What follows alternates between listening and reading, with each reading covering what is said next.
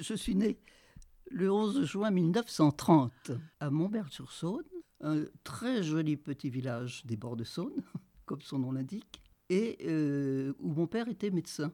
Et médecin très apprécié de ses malades, ce qui, très jeune, nous a donné une fierté bien compréhensible d'appartenir à une famille où le père était si bien reconnu comme très humain et même humaniste. Donc en 1930, votre père, il se déplaçait comment pour aller faire ses visites? Eh bien, en voiture.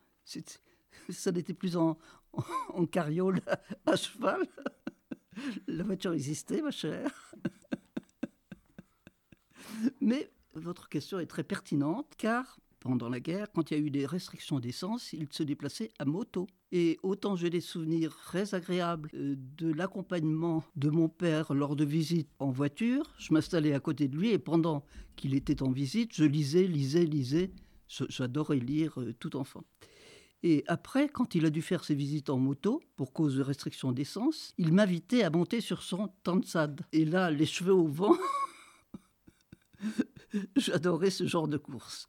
Elles n'ont pas été très fréquentes pour cause de, comment dirais-je, de modération de la part de ma mère, mais c'était c'est un très bon souvenir. Donc en fait, votre père vous emmenait faire les visites à domicile Enfin, il me proposait. Et je le faisais bien volontiers, bien sûr, les jours de vacances, ou bien les jours, le, jeudi, puisque c'était le jeudi que nous avions comme jour férié. Pour moi, c'était très agréable. C'était une promenade dans la nature. C'était une promenade pendant laquelle je pouvais parler à mon père euh, tranquillement. Et c'était une promenade pendant laquelle je pouvais lire sans qu'on me dérange.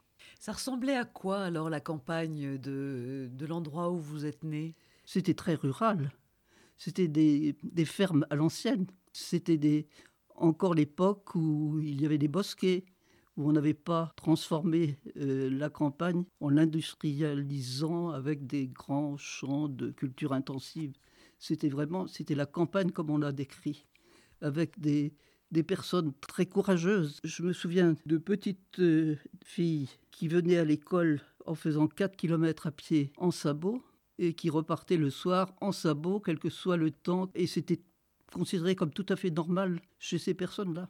Je pouvais connaître un petit peu la vie à la campagne grâce à ces visites avec mon père, mais également nous étions amenés à aller chercher le lait chez les producteurs de lait et on allait en bicyclette à tour de rôle avec une berthalée métallique que, que l'on mettait bien sûr avec un couvercle, parce qu'on mettait la Berthe sur le guidon, et, ça sautait un peu, surtout que, comme tous les enfants, on aimait bien les nids de poules, donc le lait n'arrivait pas en beurre, il arrivait quand même.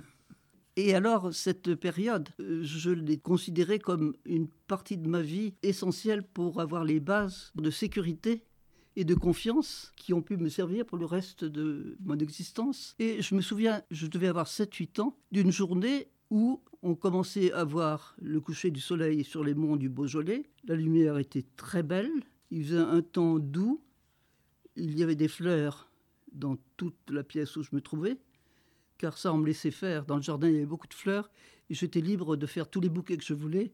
J'en rajoutais, ce n'était pas forcément très, très esthétique, mais en tout cas, il y en avait beaucoup. Et alors là, dans cette pièce, entourée par les fleurs et voyant ce beau spectacle, je me suis dit, il faudra que toute ta vie, tu te souviennes que ce jour-là, tu t'es dit que nous étions complètement heureux. Et ça, c'était en 37 ou 38, j'avais donc 7-8 ans. Et c'était avant la guerre. Après, on n'aurait plus osé dire de, phrases comme ça. Mais là, on était complètement heureux. Les parents étaient là, les grands-parents encore, et tout ce monde-là euh, se fréquentait avec apparemment beaucoup de bonheur. Et voilà.